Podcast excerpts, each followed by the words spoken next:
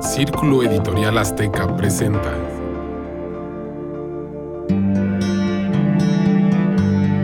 Círculo de Historias.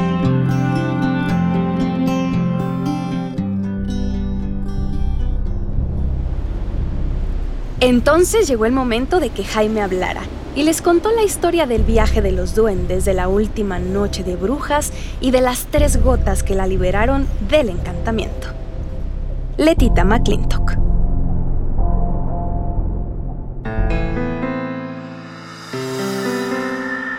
Hola, ¿qué tal? ¿Cómo están? Yo soy Viridiana Hernández y les agradezco acompañarnos en una nueva entrega de Círculo de Letras, el podcast de Círculo Editorial Azteca. Hoy tengo el gusto de charlar con una escritora muy querida por el público infantil y también juvenil. Ella es Vivian Mansur, autora de muchos, muchos títulos infantiles, entre los que están Había una vez, pero al revés, Cuentos de cabeza, Lotería de piratas o su último libro, Viviendo al filo. Pero bueno, además les tengo que platicar que su trabajo ha tenido importantes reconocimientos como el Premio Castillo de la Lectura por la Vida Útil del Pillo Polilla, también Premio a la Orilla del Viento por Familias Familiares, o, ¿por qué no?, dejar de mencionar el premio Filig, un cuento para niños por el peinado de la tía Chofi. Así que como se pueden dar cuenta, estamos en la mejor compañía para hablar de literatura infantil, uno de los géneros literarios más importantes de todos los tiempos, pero desafortunadamente uno de los menos valorados también. Cosa de la que vamos a hablar un poquito más adelante. ¿Cómo estás, Vivian? Qué gusto y qué placer tenerte con nosotros. No, pues el gusto y el placer es mío. Para nosotros es el gusto y el placer, pero vamos a platicar como ya lo habíamos mencionado. ¿Por qué? ¿Por qué escribir para niños? ¿De dónde nace esta pasión para escribir para los niños? Fíjate que yo de niña fui muy feliz leyendo. Sí. Mi vida transcurría con pocas cosas interesantes. Mi vida era muy convencional. Yo no viajaba a ningún lugar exótico. Nadie se enamoraba de mí. Nunca había visto a un muerto ni un fantasma. Entonces, leyendo, me pareció la oportunidad magnífica de vivir todas las vidas excitantes que yo no tenía en mi vida cotidiana. Entonces yo creo que desde niña me fascinó mucho el poder de las palabras y del lenguaje, que con solo un puñado de palabras arregladas de cierta manera, pues uno pudiera adentrarse en otros mundos. Entonces yo fui muy feliz leyendo. Así que cuando quise elegir mi profesión, yo tenía muy claro que quería transmitir la misma emoción y pasión que yo sentí en mi vida de lectora, ahora en mi vida de escritora. Así que se combinaron ambas cosas, algo que me causaba mucho placer, que era escribir, y algo que yo sentía que hacía bien. Porque yo creo que uno tiene que buscar en su vocación las dos cosas, algo que te guste mucho hacer y algo que hagas bien. Claro. Porque nunca falta el que quiere ser cantante y que canta fatal, aunque lo disfrute mucho. Entonces yo creo que siempre le digo a, a todos los escuchas y a todos los niños que busquen esas dos combinaciones, algo que les cause mucha alegría, mucho disfrute y algo en lo cual se sientan cómodos y saben que pueden destacar. Y que anden como pez en el agua. que anden como pez en el agua. Exacto. Vivian, qué complicado escribir para los niños, porque de pronto se pensaría que son un público fácil y creo que no es nada fácil. Fíjate, Viridiana, amigos, que sí, la literatura infantil se le ha subestimado mucho. Siempre se le considera un género menor. La gente piensa, la gente que no está muy enterada, que con escribir en diminutivos, con moralejas, hablar de ranitas y de niñitos y de pececitos, pues ya con eso ya tienes un, un buen cuento infantil y no es así. El público infantil es muy exigente. A un niño no le interesa si eres el premio Nobel de Literatura, si has ganado premios, si apareces en las reseñas de los periódicos. Un niño te lee con mucha desconfianza y si en la primera hoja no lo atrapas, te va a abandonar sin compasión. Y además es un público muy estricto, muy crítico. A mí me han hecho preguntas muy difíciles en las escuelas de repente. Entonces, me gusta mucho ese público y le tengo mucha fe. Ya los adultos tenemos otras problemáticas, pero los niños son realmente el campo fértil de la imaginación. Ellos aceptan lo sobrenatural, la ficción, la fantasía, sin ningún problema. No cuestionan una propuesta eh, lúdica, fantástica o de ciencia ficción, ¿no? Lo dan todo por sentado y eso es maravilloso. Vivian, lo dices muy bien. Creo que los niños es mucho más fácil que puedan viajar. Los adultos tenemos eh, ya ciertos problemas y ciertos temores a imaginarnos cosas y un niño siempre eh, que se apalanca de la lectura y que lo convences, como dices tú en la primera hoja, creo que él puede viajar e imaginar muchísimas cosas que los adultos hemos perdido y que deberíamos de aprender a rescatarlo. Por eso no solamente es escribir para los niños, sino también que los adultos retomemos estas lecturas que de repente pensamos que solamente son para los niños. Fíjate que la literatura infantil ha evolucionado mucho. Dice que la literatura infantil es la literatura que también le gusta a los niños. Y es que yo invito mucho a los padres de familia que se adentren a la, gran gama de literatura infantil que hay en las librerías y se van a sorprender. Ya no son estos cuentos eh, llenos de concesiones, donde subestiman, como les digo, la inteligencia del lector. Son objetos muy hermosos, hay formatos muy bonitos donde estoy segura que los papás también van a disfrutar. Y siempre apelo a que los papás se animen en las tardes o en las noches a leer con los niños, porque finalmente un hijo no se va a acordar de, ay, cuando mi papá me obligaba a lavarme los dientes, o cuando mi mamá me decía que tenía que hacer la cama todos los días. Los recuerdos importantes de los niños son esos, esos pequeños eh, paréntesis donde está el papá o la mamá leyendo con el niño y esos son parte de los recuerdos emocionales que todos tenemos. Y además es algo que estoy seguro que van a disfrutar tanto los niños como los padres de familia o los maestros también. Totalmente.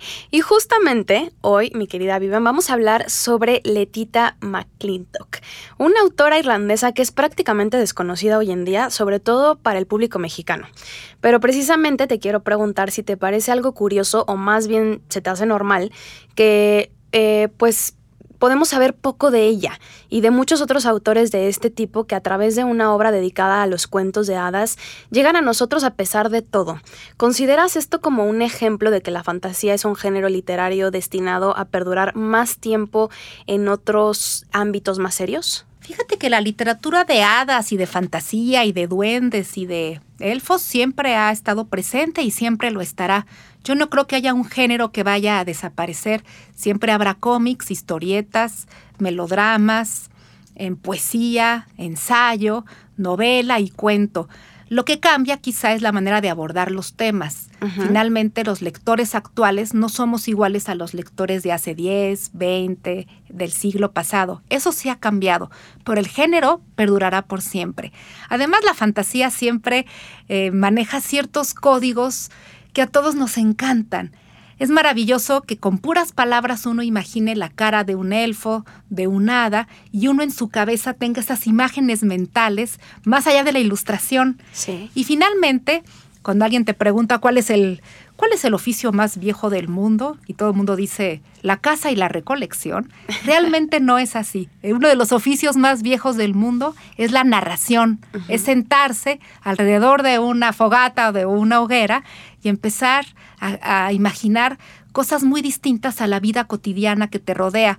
Yo creo que todos en el fondo queremos escaparnos a veces de nuestro entorno cotidiano todos de repente estamos un poco enfermos de realidad y queremos sumergirnos en algo totalmente lejano a, pues, al día o a las 24 horas que vivimos eh, de manera constante, ¿no? Sí, claro. Y bueno, pues uno de los ejemplos que podríamos mencionar en este caso sería los hermanos Grimm, ¿no? En su vida, pues obviamente, bueno, en cada vida de todos nosotros hemos escuchado por lo menos hablar de un cuento, una historia de ellos. Y justamente el trabajo de Letita es muy similar. Creo que al igual que ellos se dedicó a investigar, a transcribir, a hacer muchas cosas que, que no son tan reconocidas y deberían de serlo, eh, los cuentos tradicionales infantiles de su región justamente para poder preservarlos. Eh, en la actualidad, ¿tú qué crees que inspira a una autora para escribir estas historias? Bueno, fíjate que normalmente los cuentos de hadas y los cuentos de Grimm son recopilaciones de narraciones que iban de boca en boca y que finalmente se modernizan, se transfieren con ciertos códigos locales. Ahorita lo que vamos a vamos a escuchar en algún momento más, tiene que ver con un cuento de fantasía ubicado en un escenario particular es Irlanda. Y, vamos a darnos cuenta ahorita que, que, lo escuchemos, cómo hay ciertas claves que nos remiten a pues, un país en particular y a un modo de imaginar las cosas. Pero finalmente hay, temáticas generales que aparecen en todas las narraciones, en todas las leyendas y en todos los mitos y que se van adaptando según el lugar de origen, el país o el autor. Claro, Vivian, hace rato nos platicabas cuando empezó esta entrevista que tú de pequeña te encantaba viajar y leer y, e irte eh, mentalmente a otros lugares em, mediante los libros. Y mi deber es preguntarte, ¿cuál fue el primer libro que leíste que te marcó la infancia de por vida? Ah, bueno, pues tengo tres libros, Viridiana. Uno de ellos es Las Mil y Una Noches, que es un cuento maravilloso que además para mí representa muchas cosas, porque si recuerdan, Sherezada es la gran contadora de historias que para poder sobrevivir una noche más le cuenta al sultán una historia. Y el sultán queda tan entusiasmado y tan picado que decide eh, salvarle la vida una noche más para saber cómo iba a continuar la historia. Y yo creo que los escritores somos como Sherezada. Queremos que el lector no nos aniquile con su indiferencia y que nos permitan ofrecerles una historia más y cada noche una historia diferente. Ese es uno de mis cuentos favoritos. Estaba en la librería de mis papás y lo conservo hasta la fecha. Otro cuento para mí muy importante era eh, un cuento que era para jóvenes, llamado Si una noche de invierno un viajero, de Italo Calvino. Ese libro lo compré por el título, porque se vale comprar libros por los títulos y las portadas. Claro. Entonces, yo no sabía que Italo Calvino era un autor muy, pues muy famoso italiano. Y cuando leí este libro quedé impactada. Y al cerrar la última página dije, yo quiero escribir un libro como este. Claro, nunca lo logré, pero a raíz de esa sensación tan poderosa que sentí cuando leía Italo Calvino, decidí convertirme en escritora. Y otro cuento más que también marcó mi, mi infancia lectora fue Cirano de Bergerac que es un cuento sobre un espadachín narigón muy feo que escribía cartas maravillosas. Y entonces tenía un buen amigo que era muy guapo, pero que era un poco corto de miras y que no era buen escritor. Entonces le pide ayuda a Cirano para escribirle cartas de amor a la amada. Y la amada de quien realmente se enamora es del autor de las cartas, que es Cirano de Bergerac, que es narigón y feo. Entonces eso me gusta mucho platicarlo porque el poder de las palabras te permite incluso seducir a una amada, criticar, argumentar. El poder de las palabras te permite estar en otra posición en el mundo. Entonces, me gusta que los chicos y los jóvenes lean, porque de esta manera tienen el control de la palabra y eso les permite estar, como les digo, en otra posición en el mundo. Completamente, Vivian. El poder de la palabra es muy importante. Y para no hacerlos esperar, ¿qué te parece si les leo Jaime Frel y la joven dama?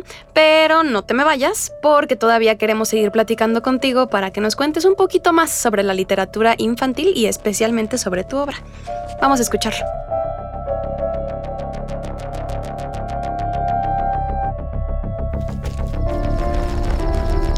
Hace mucho tiempo en el pueblo de Fanet vivía Jaime Frel y su madre. Jaime era el único apoyo de la viuda. Su brazo fuerte trabajaba sin descanso para ella y al llegar cada noche de sábado, el muchacho dejaba caer en su regazo todo lo que había ganado, agradeciéndole debidamente el medio penique que ella le regresaba para que comprara tabaco. Sus vecinos lo alababan y lo consideraban el mejor hijo del que se hubiera escuchado hablar. Pero tenía vecinos cuya opinión ignoraba, vecinos que vivían muy cerca de él y a los que nunca había visto, y quienes de hecho eran vistos muy rara vez por los mortales, con excepción de las tardes de mayo y las noches de brujas.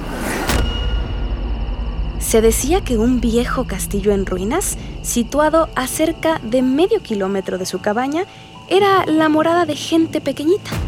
Cada noche de brujas, las antiguas ventanas se iluminaban y quienes pasaban por ahí veían pequeñas figuras que aparecían fugazmente, de un lado a otro, al interior del castillo, mientras escuchaba la música de flautas y gaitas. Era bien sabido que ahí se celebraban las alegres fiestas de las hadas, pero nadie había tenido el valor de irrumpir en ellas.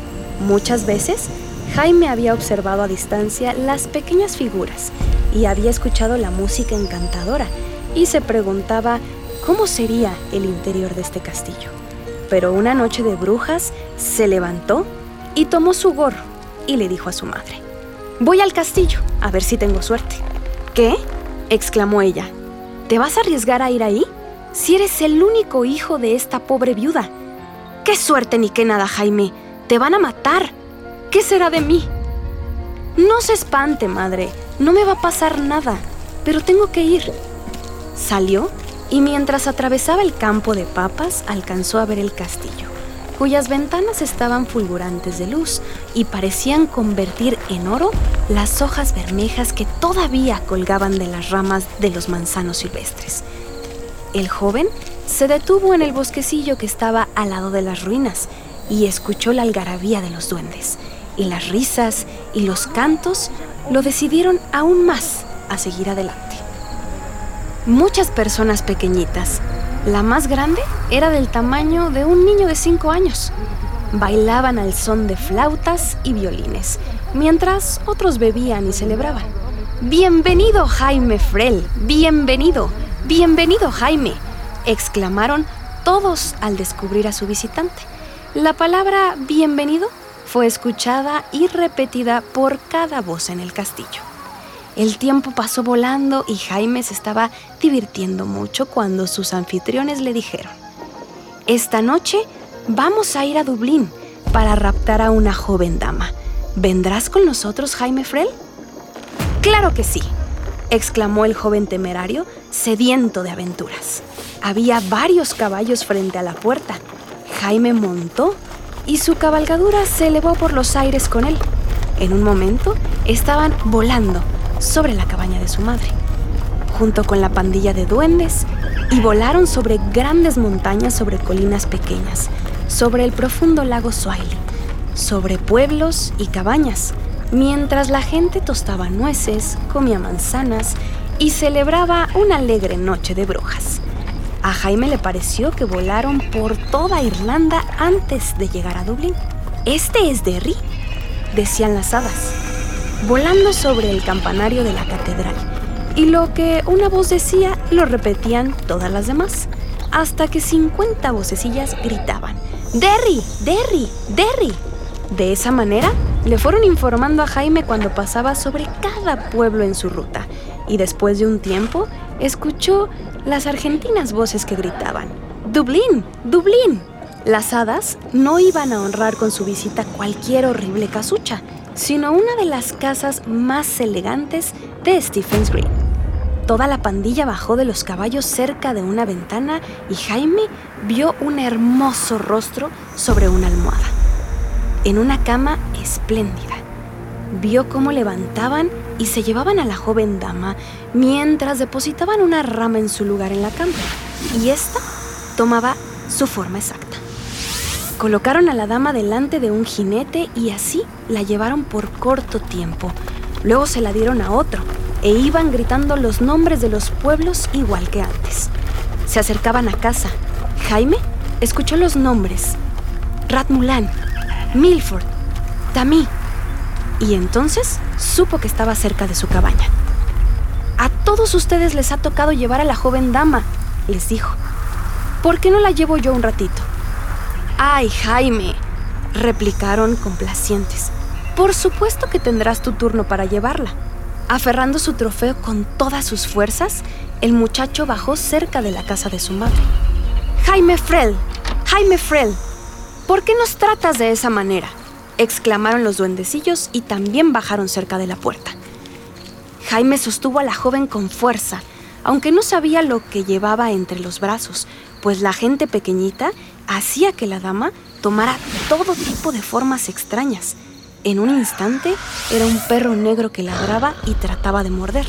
Al siguiente, una roja barra de hierro que empezaba a enfriarse y después un saco de lana. Pero Jaime la seguía aferrando. Y los frustrados duendes empezaban a alejarse cuando una mujer diminuta, la más pequeña del grupo, exclamó, Jaime Frel nos la quitó pero ella no será buena para él. Yo la haré sorda y muda. Y lanzó algo sobre la muchacha. Mientras se alejaban decepcionados, Jaime levantó la aldaba y entró en su casa. Jaime, muchacho, exclamó su madre. Te fuiste toda la noche. ¿Qué te hicieron? Nada malo, madre. Tuve buena suerte. Aquí está una bonita dama que traje para que te acompañe. Dios nos ampare, dijo la madre. y por unos minutos estuvo tan asombrada que no pudo pensar en ninguna cosa más que decir. Jaime le contó la historia de su aventura nocturna y terminó diciendo, De seguro, usted no me habría dado permiso para dejarlos que la juntaran con ellos y se perdiera para siempre. Pero una dama, Jaime, ¿cómo va a comer una dama lo que nosotros comemos y a vivir con nuestra pobreza? ¡Ey! A ver, dime, ¿cómo muchacho tonto? Bueno, madre, seguro que para ella es mejor venirse para acá y no irse para allá. Y señaló en dirección al castillo. Mientras tanto, la muchacha sordomuda temblaba en sus ropas ligeras y se acercó al humilde fuego hecho con ramitas.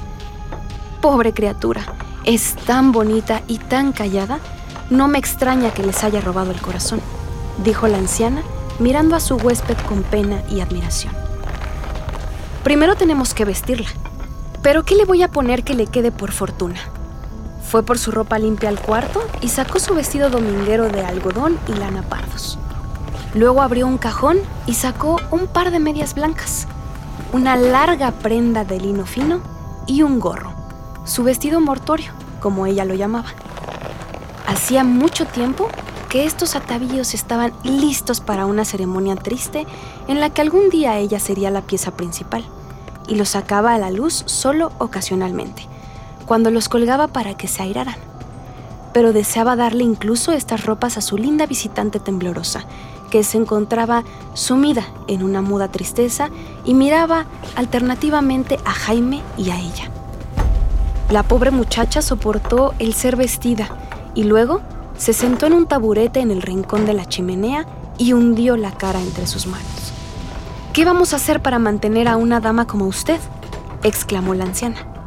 Yo trabajaré para las dos, madre, replicó el hijo. ¿Y cómo va a vivir una dama con lo poco que comemos? repitió. Trabajaré para ella, fue todo lo que Jaime contestó. Y mantuvo su palabra. La joven dama estuvo muy triste durante mucho tiempo y por las tardes rodaban las lágrimas por sus mejillas, mientras la anciana hilaba cerca del fuego y Jaime hacía redes para pescar salmón, un logro que el joven alcanzó con la esperanza de darle más comodidades a su huésped. Pero ella siempre fue amable y trataba de sonreír cuando se daba cuenta de que la miraban.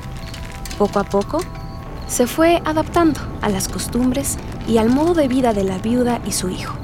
No pasó mucho tiempo antes de que comenzara a alimentar al puerco, a hacer puré de papa y mezclar granos para las aves domésticas y a tejer calcetas de lana azul. Así pasó un año y de nuevo llegó la noche de brujas. ¡Madre! dijo Jaime tomando su gorro. Voy al viejo castillo a ver si tengo suerte. ¿Estás loco, Jaime? gritó su madre aterrorizada. De seguro ahora te van a matar por lo que hiciste el otro año. Jaime no hizo caso de los temores de su madre y salió. Cuando llegó al bosquecillo de manzanos silvestres, vio luces brillantes en las ventanas del castillo, como la vez anterior, y escuchó pláticas en voz alta. Escondiéndose bajo la ventana, alcanzó a oír que la gente pequeñita decía, Jaime Frel nos jugó una mala pasada hace un año, cuando nos robó a esa linda damisela. ¡Ay! dijo la mujer diminuta. Y yo lo castigué por eso. Y ahí está ella, una imagen muda para el corazón de Jaime. Pero él no sabe que con tres gotas de líquido de la copa que tengo en mi mano puede regresarle el oído y el habla. El corazón de Jaime latía con fuerza cuando entró al vestíbulo. De nuevo, fue saludado por un coro de bienvenidas del grupo.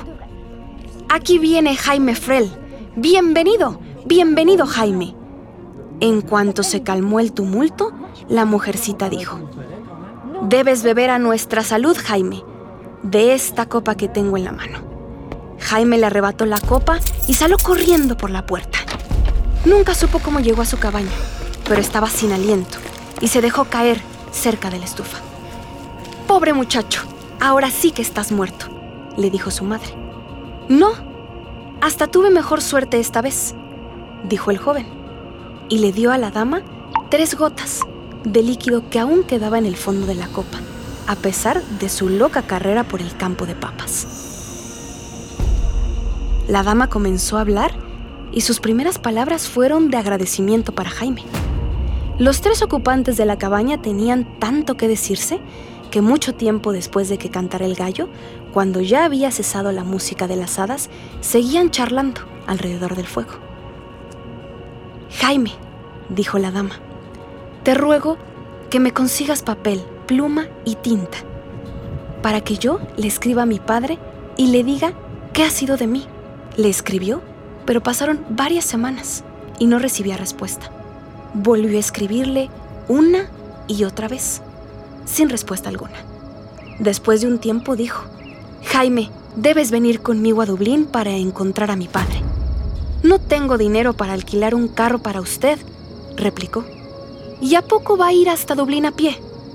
Pero ella le rogó tanto que el joven consintió en ir con ella caminando desde Fanet hasta Dublín.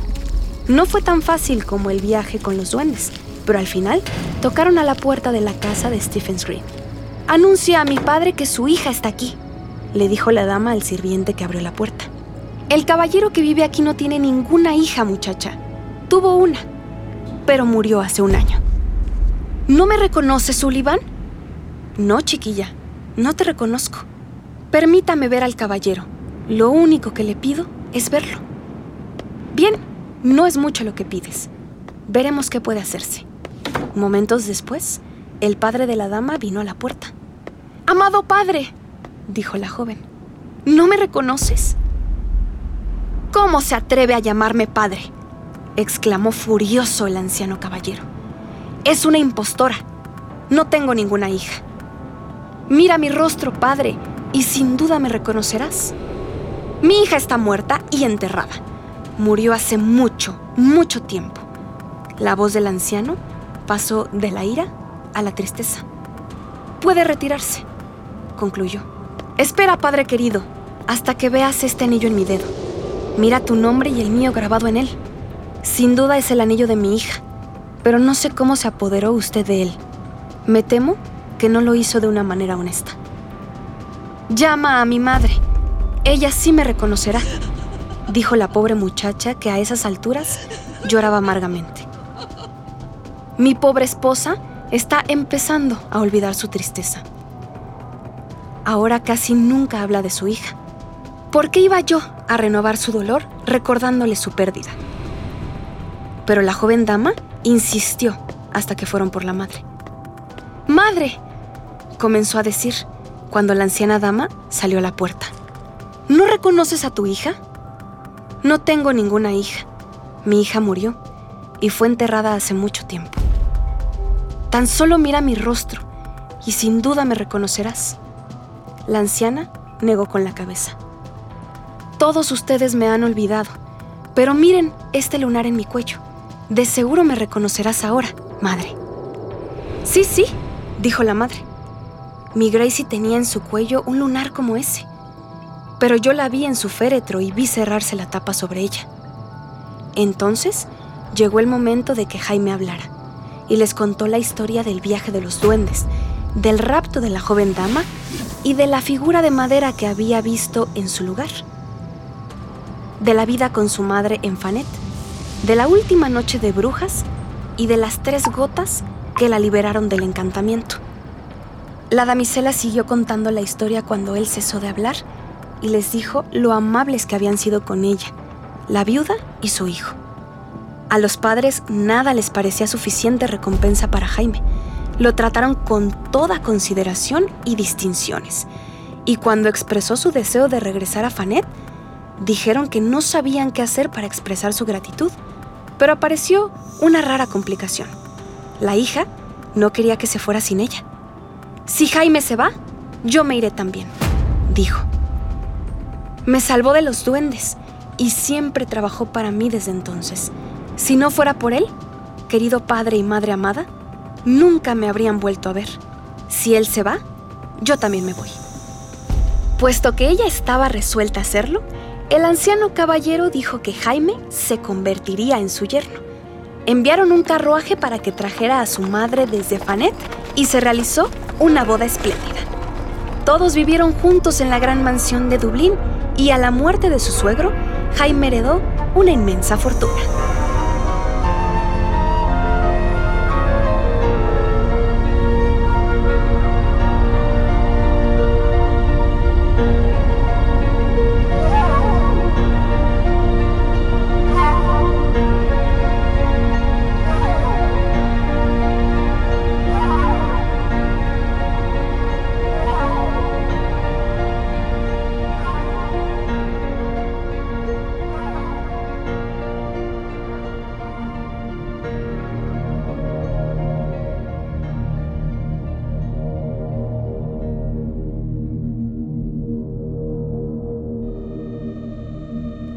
Pues esto fue Jaime Frel y la joven dama. Vivian, ¿qué te gustaría agregar sobre este cuento? Pues es un cuento muy bonito que efectivamente retoma, yo creo que los puntos esenciales de una narración fantástica, ¿no? Por supuesto, si se fijan, está la aparición mágica de un día especial del año, que es el Día de Todos los Santos. Exacto. Eh, también está, por supuesto, los personajes pequeños, ¿no? Que son las hadas. Y el manejo del tiempo, si se fijan, en las narraciones fantásticas el tiempo se condensa, todo sucede en espacios muy cortos de tiempo. Y el viaje fantástico del personaje principal transcurre solamente en una noche, todo se tiene que compactar porque es un cuento. Cuando son novelas, el escritor tiene mucho tiempo y muchas páginas para desarrollar el relato, pero un cuento tiene que ser muy sintético, tiene que tener todas las hebras perfectamente trazadas. Y aquí se van a dar cuenta de algo interesante. ¿Por qué el papá no reconoce a la joven dama? Porque estaba transformada. Pero aquí la transformación tiene una justificación previa, y es que el muchacho, cuando había transportado a la dama, la dama cambiaba de forma. Sí. Entonces tiene una justificación lógica. Aunque sea un cuento totalmente ficcional, de hadas, tiene que tener un sustento lógico. Fíjense qué interesante. No pueden ser nada más ocurrencias sin ton ni son. Y otra cosa que también me, me llamó la atención es que, como les decía, como es un cuento ubicado en Irlanda, eh, la mención es de un elfo, de un hada. En México, por ejemplo, no se habla tanto de hadas y de elfos. Sí. Se habla más bien, por ejemplo, de chaneques, que les quería yo mencionar, que un chaneque se parece un poco más a estas hadas traviesas que tienen cierta dualidad, son buenos y malos al mismo tiempo. Los elfos y las hadas del cuento que escuchamos ahorita eh, son también traviesas, no son del todo buenas y también son rencorosillas. Bueno, los chaneques, por ejemplo, que son parte de la tradición mexicana, son también espíritus traviesos con aspecto de niños que esconden cosas y que se le aparecen a la gente distrayéndolos para hacerles perder el camino. Una creencia popular, fíjese qué interesante, era que para evitar que los chaneques atraparan o se llevaran a las personas, se debía usar la ropa al revés al andar solo por las montañas, ¿no? había una, había como una manera de evitar las travesuras de los chaneques. Y todos con la ropa volteada. Y todos con la ropa volteada para que no hicieran travesuras, por ejemplo, que si rompían las cacerolas de las cocinas o por ejemplo a los caballos en las noches, fíjense qué bonito, supuestamente parte de la tradición popular era que trenzaban las crines de los caballos durante una noche, ¿no? Para, para hacer rabiar un poco a los jinetes que tuvieran que otra vez desanudar la crin de los caballos. Entonces, si se fijan, cada cuento nos, nos habla un poco de la escritora, del escenario y del país original. Completamente. Y bueno, tu sonrisa se ve que te encanta, Vivian, cada que estás platicando esto. Ustedes no la pueden ver, pero yo que la tengo aquí enfrente, sonríe y te lo explica con una eh, fascinación que, bueno, te envuelve completamente. Y ahora te tengo que preguntar, lo estoy, estoy viendo que lo estás eh, diciendo con tantas ganas y con tanta pasión, pero esto te lleva otra vez a tu infancia? ¿Te hace recordar tu infancia, estos cuentos que nos acabas de platicar, cada una de las historias de cómo viajaba tu mente y de todo eh, a lo que te transportaba cada uno de estos cuentos? Bueno, fíjate que en mi oficio de escritor bueno, primero que nada, gracias por la, gracias por las, los halagos tan lindos. También no lo pueden ver a Viridiana, pero es una jovenada hermosísima, ¿eh? Ah, gracias. Muchas gracias. Fíjate que los escritores sí abrevamos mucho de nuestros recuerdos infantiles. Yo creo que sí tenemos una cajita como de emociones guardada y que cuando, por ejemplo, queremos transmitir una emoción de terror, sí apelamos a alguna experiencia pasada que de niño te haya impactado para poder transmitir esa misma em, emoción en palabras en algún pasaje o en algún relato. Y así cuando, por ejemplo, uno quiere que el, lector se emocione con algún pasaje emotivo, uno tiene que apelar a ese sentimiento que vivió con alguna otra situación, no tiene que ser la misma, pero que de algún modo te proyecte esta misma este mismo manejo de sentimientos y emociones, ¿no? completamente. Bueno, Vivian Mansur, para nosotros fue un placer que nos hayas acompañado en este podcast de Círculo Editorial Azteca. Sin duda alguna, pasamos un momento increíble, nos volviste a llevar a nuestra infancia, a recordar lo importante que es leer y como lo comentábamos hace un momento, la importancia también en crearle esta conciencia a los padres que se acerquen con sus hijos, que lean, que les dediquen un momento de calidad, puede ser una hora, 20 minutos, el tiempo que ustedes quieran y que puedan otorgarle a sus hijos, pero creo que eh, acercarlos a la lectura y acercarlos a imaginar cosas y, y también acercarlos a, a, saber que ellos pueden crear y hacer cosas que de repente pueden ser imposibles, sí se puede y sí es correcto que también imaginemos cosas que de repente creemos que no se pueden y tal vez se hagan realidad. Muchísimas gracias por estar con nosotros. Vivian, ¿dónde te podemos encontrar? Al contrario, muchas gracias. Y bueno, rematando lo que dices, creo que Einstein siempre recomendaba leer cuentos para niños. Fíjense qué, increíble, ¿verdad?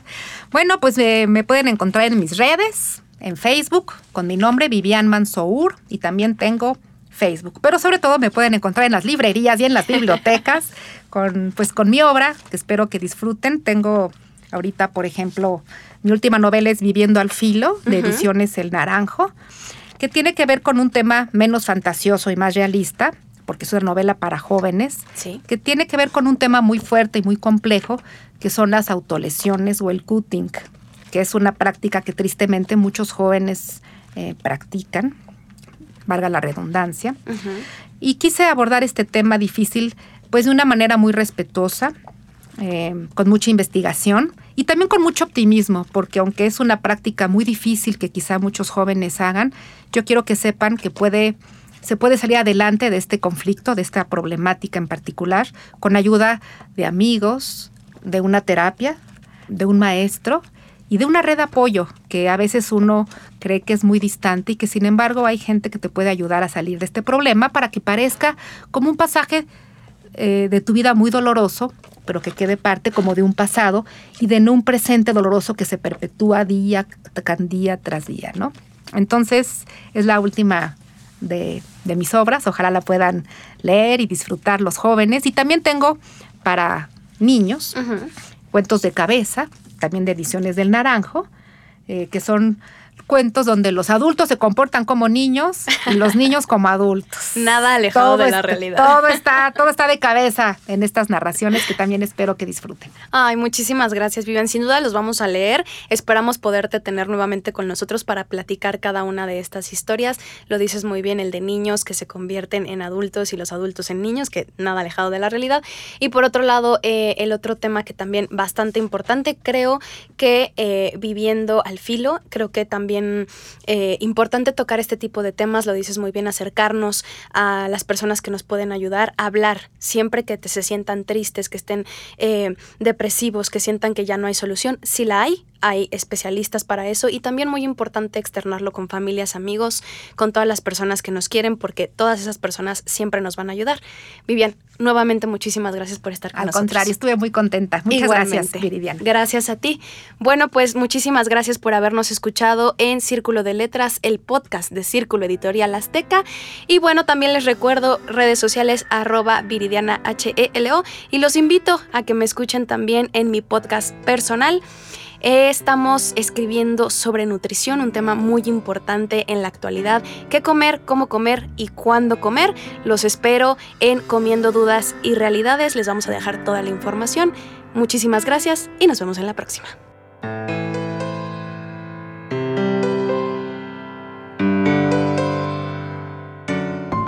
Círculo Editorial Azteca presentó